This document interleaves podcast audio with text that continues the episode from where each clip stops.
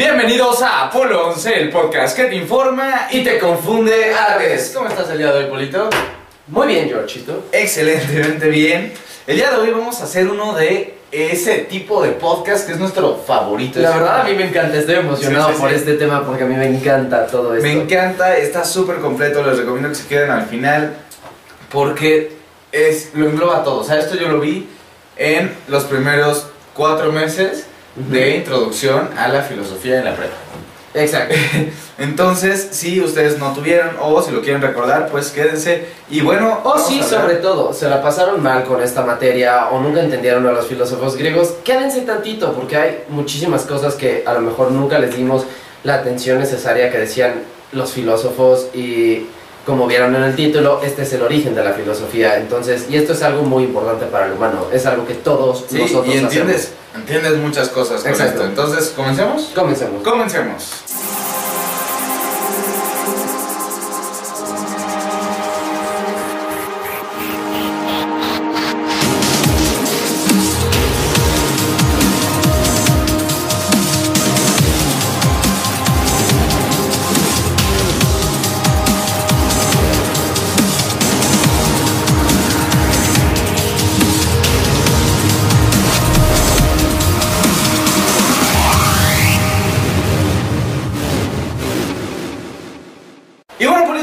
Comencemos con el podcast del día de hoy, Origen de la Filosofía. Claro que sí. Polito, qué buen tema. Qué Me fascina, me encanta.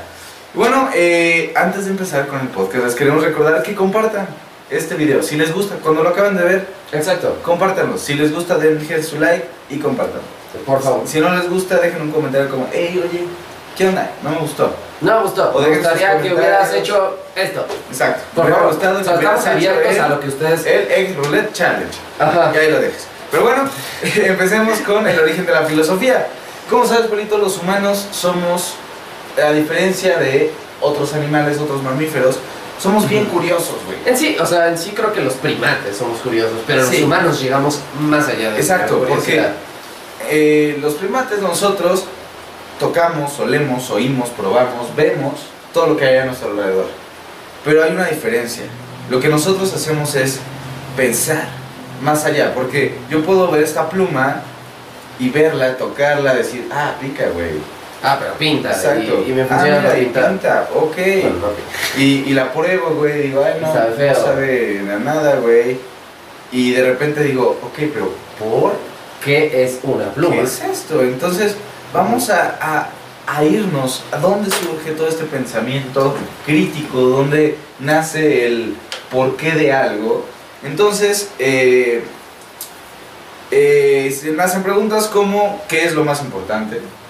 Buscan como el... O sea, se ¿a dónde refiere a qué es lo más importante, a, literal. Sí, ¿Qué es lo más vida. importante de la existencia? ¿Cuál es el sentido de la vida? ¿Quién soy yo? ¿Por qué estoy aquí? Y muchas preguntas las cuales tú dices como, oye, pues qué aburridos estaban. Y aquí te diré, sí, están muy aburridos. Porque las primeras respuestas fueron los mitos.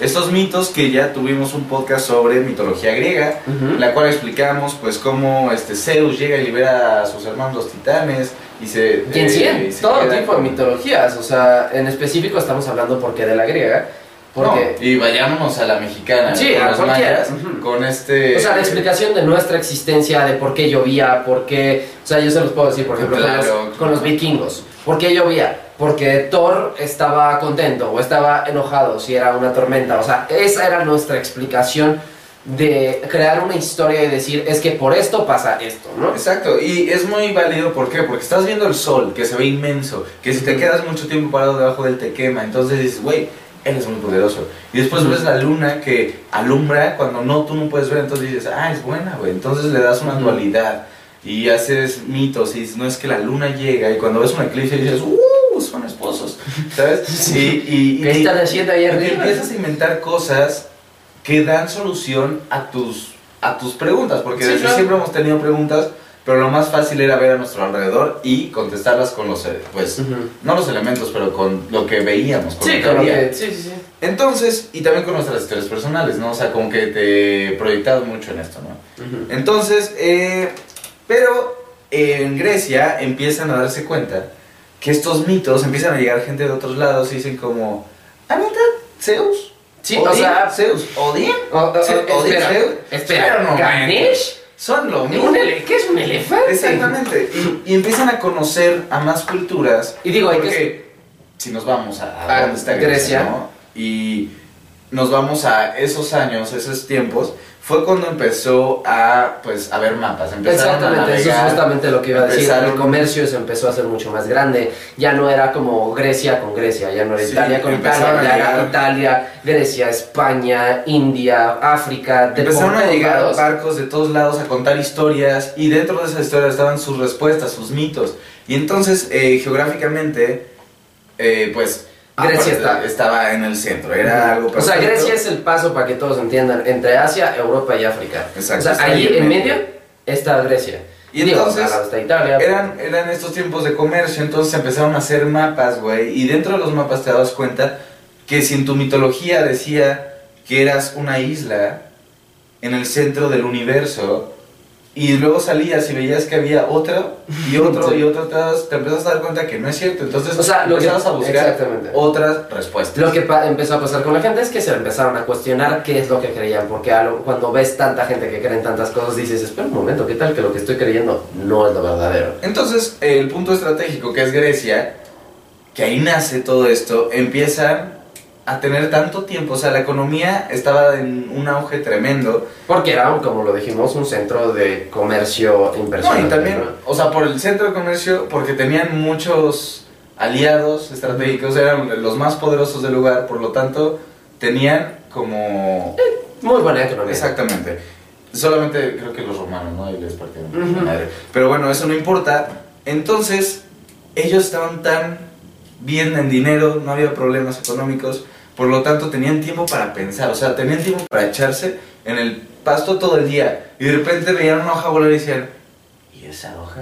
O sea, si no es Zeus, ¿quién es? De hecho, eh, bueno, aquí digo, no vamos a hablar de este filósofo en específico, pero hubo uno que eh, descubrió la carga positiva y negativa de los objetos porque estaba tirado en un... En tenía una varita de ámbar, ¿no? El ámbar es como, básicamente... Como el de Jurassic Park. El de Jurassic Eso. Park, eso es ámbar. O sea, básicamente creo que es resina de árbol fosilizada. Y tenía su varita de ámbar y andaba por ahí y estaba tirado en paja y estaba frotando su varita y de repente la jaló y vio que toda la paja estaba pegada a su ámbar. Y se quedó con cara de, ¿por, qué se le pegó, no? Y empezó a frotarla cada vez más y empezó a ver qué, qué es lo que pasaba y así se descubrió la carga negativa y es positiva de el ocio, ¿no? Entonces eh, empiezan a pasar de los mitos a los a logos, que logos es el razonamiento, es esta parte que ya hay una interacción, ya hay como, como un poco más lógica, más Sí, ya hay te un gira, te gira y intenta romperte la cabeza, o sea, ya no es hacer una historia como en los mitos, ya no es, ah, es que Zeus llegó, o sea, no digo que no te haya roto la cabeza quien inventó la religión, pero me refiero, en este caso es realmente estás intentando que esto No, y- aplique 100 de 100 Sí. al mundo, o sea, Y bueno, no, o sea, no lo hacían tan bien, pero tampoco tan mal para esa época. Exacto. Y entonces así surge la filosofía, que significa filos y sofos, que este es Amor a la sabiduría. a la sabiduría, me encanta ese nombre, ¿eh? Amor a la Amor a la sabiduría. sabiduría. Les encantaba, entonces estaban pensando todo el día y decían, tú, a ver, ¿tú qué traes? Y no, pues yo creo que todo es el amor. Y el otro decía, "Ah, ¿cuál es el amor? Todo es el agua. Todo es un engaño de tu Y percepción. entonces empezaron a pensar y a compartir ideas y se hacían, digamos, la primera escuela, con esto vamos a empezar, la primera escuela de filosofía se crea en Mileto. Mileto es una, si lo ven, hay como mar adentro. O sea, está aquí Grecia y aquí está Mileto. Mileto. Hay que aclarar que por qué si lo estamos contando como Grecia, porque en ese momento era territorio de Grecia. Exactamente. No era. creo que Ahorita ahorita es... Me lo va a jugar Afganistán o algo así, ¿no? La verdad no lo ahorita, o sea, lo tengo en la punta Sí. de la lengua, pero ya se considera como algo Sí, es de más Medio Oriente. hacia Sí. Medio Oriente, exacto. Entonces, eh, primero está el de Mileto, es el que pone la primera escuela de filosofía, es el que les dice a los chavos, oigan, vénganse, vamos a pensar todos juntos. Y entonces era como, eh, como Jesús. Jesús tenía una escuela de filosofía, pero pues basada en la religión, ¿no? Ujú. Imagínate que era un, un profeta, ¿no? Entonces, pero no era un profeta, solo era un pensador. Entonces, le gustaba a la gente cómo él pensaba y cómo daba la lógica de las cosas. De hecho, muchos de los filósofos griegos se iban a plazas a platicar. Sí. Solo así se paraban y empezaban a platicar lo que habían pensado. ¿eh? ¿Platón Aristóteles? Platón. Sí, No, los dos. eh, creo que los dos, Platón y Aristóteles. Ustedes es eran- maestro y yo Ujú. no. Pero bueno, eh, no es lo importante. Tales de Mileto, el primero, un día estaba sentado al lado de un río y ve cómo el agua fluye y fluye y fluye. Y entonces se pregunta a sí mismo, ¿cuál es el origen de la vida? ¿Cuál es La esencia de la las cosas. esencia de ¿De dónde salen las existencia cosas? sería? Sí, sí, sí. Entonces, bueno, ahí ya nos metemos en mucha cuestión filosófica, pero le ponen arge. Arge es como esta materia, ¿de dónde surge la materia? ¿De dónde surge el, este todo? Es como yo lo llamo O sea, es como, como- una plastilina enorme, Ajá. de donde sale el agua, de donde, de- bueno, de donde sale el pasto, de donde nace, de donde salgo yo, de donde sale el animal. Y entonces a esto... O sea, básicamente la como la materia esencial, de dónde salió el agua, de dónde salió el humano.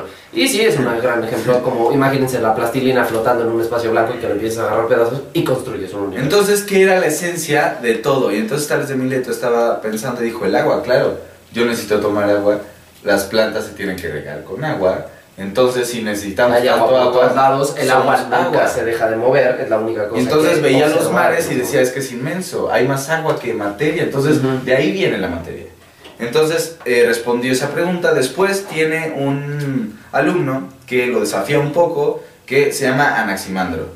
Anaximandro dice que no se tiene que dejar llevar por lo físico, que por qué no pensamos en algo que no está físico, que solo es como el infinito, y a esto le llama el apeirón. Yo aquí, este me suena muchísimo como al concepto del éter, que el éter es como esta energía esencial que Tantos lados. puedes agarrar y puedes convertirla en otra cosa. O sea, siento que esto se, es como más parecido a esto, lo que dice Ajá, a- se a- parece. Anaximandro. Anaximandro. Anaximandro, siento que él hablaba más como de algo que no vemos, que sabemos que está ahí, pero nunca lo hemos visto y siempre se utiliza.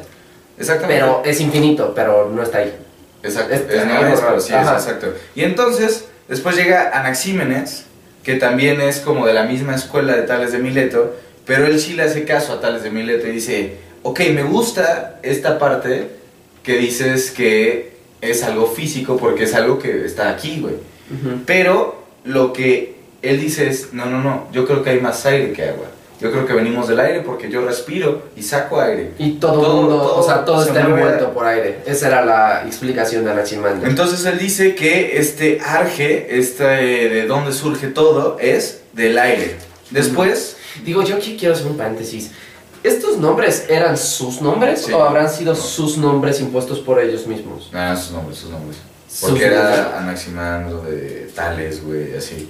Me digo, de Mileto. Sí. Era Anaximandro de Mileto y así, pero solo se quedó como con los grandes. O sea, no, o sea, es que era una pregunta en serio, o sea, era como... Pues no sé, o sea, puedo decir que sí, güey, pero tal vez es el que Porque no sé si los- la historia. Sí. Dijo, era... Tal vez era sí. Héctor y dijo, era Hitler. Pero bueno, sigamos con Parménides. Parménides ya es de otra escuela totalmente distinta. Y entonces él se fija más, en vez de responder esta pregunta de dónde venimos, es como de dónde, como de dónde venimos, pero qué somos. O sea, ¿por qué venimos de algún lugar? ¿Qué somos? Entonces, él lo que dice es, es el principio de identidad. Aquí agárrense todos, porque esto está bien confuso. Lo voy a leer un par de veces. Lo que no puede ser, por definición, no es. Y si no es, no puede pensarse. ¿Ok? De nuevo. Lo que no puede ser, por definición, no es. Y si no es, no puede pensarse. Y él eh, también toca mucho el tema del fuego, aire y agua, pero él busca una verdad absoluta. Entonces se queda como en este pensamiento, pero con lo que nos quedamos de Parménides es el principio de identidad. Entonces, lo importante es no de dónde venimos, sino quiénes somos. Digo, a mí yo la interpretación de lo que no, lo que no puede ser, por definición, no es, y si no es, eh, no se puede pensar, pues es básicamente de que El infinito, la nada. sí, básicamente la nada, pero como lo hablan los existencialistas, ¿te acuerdas? Ajá. Que es como algo que no podemos ni siquiera imaginar. No puedes hablar de la nada porque, porque no existe. Exacto. Eh, Entonces, siento que a eso se refiere. hablaba de que Lo- nosotros la inexistencia. de la nada. Ujú. Entonces, O sea no que somos fuimos sin hasta- existencia hasta que existimos porque Exacto. se pudo pensar. Entonces, es eh, esta parte de soy lo Luego pienso, existo. luego existo. Ujú. Entonces viene de esa escuela en la cual dice que venimos de la nada y que no somos nada Hasta que hasta somos. que somos. Antes Y de eso no éramos nada, no, no se podía ni pensar. El pasto es No. algo, pero antes de ser pasto no era nada. Ex- Esa es como Uf, es que-.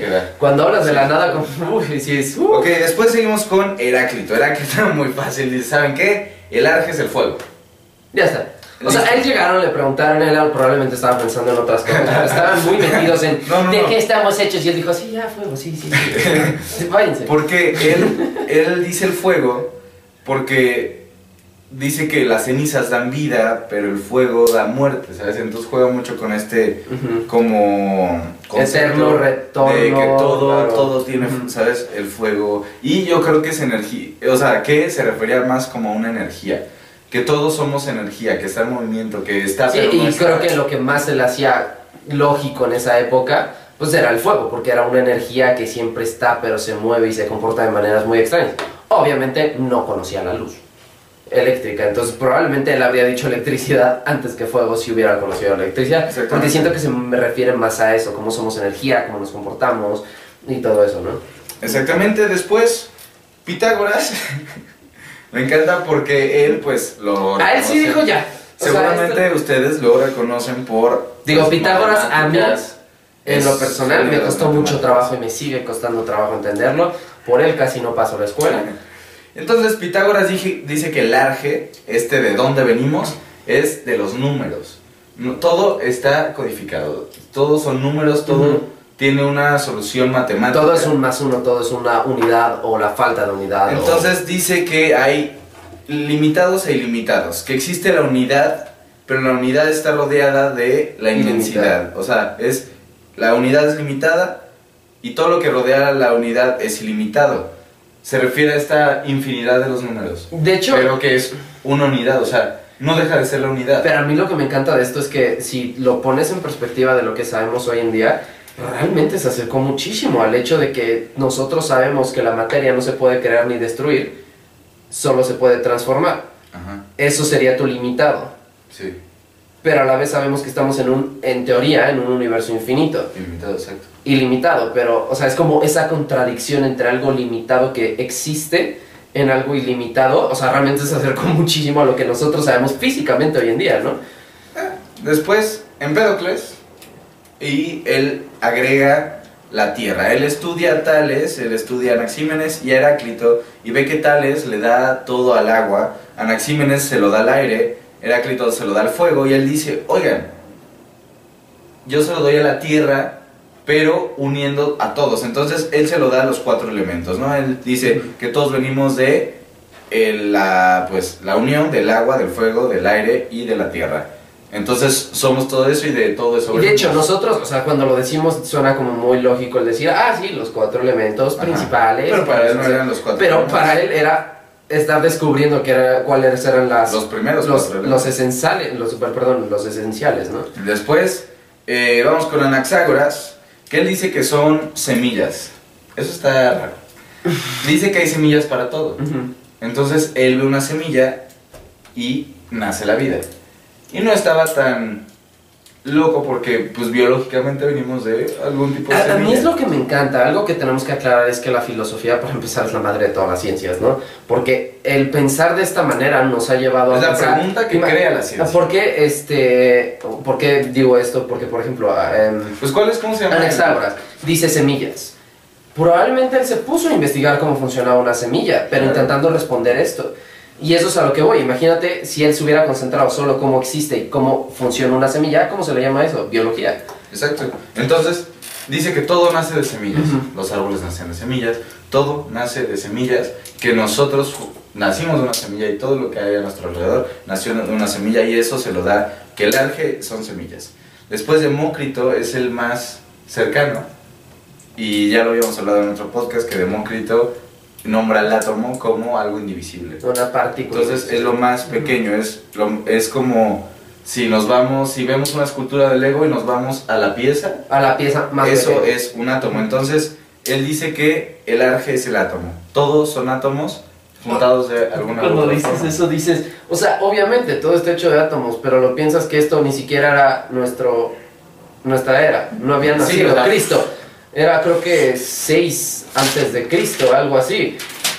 Está fuertísimo. O sea, Me si encanta, les gusta este tipo de cosas, a nosotros nos encanta, podríamos pasar horas hablando sobre solo uno de esos filósofos y sobre lo que dijo. Entonces, Exactamente. si les gustan este tipo de temas de filosofía y este estilo, pues por favor déjenlo aquí abajo, porque realmente a nosotros nos encanta y es muy importante que ustedes también. Exactamente, y pues dejen su comentario, este, Ujú. dejen su like, compártanlo y muchísimas gracias por estar aquí viendo este video o este podcast donde nos estén escuchando y bueno, te mandamos un saludo.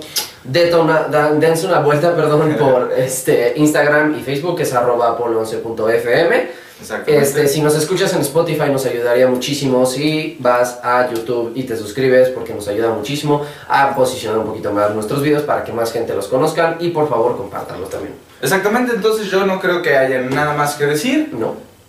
Bueno, pues mi nombre es Jorge Roldán Mi nombre es Polanosh. y esto es Apolo 11.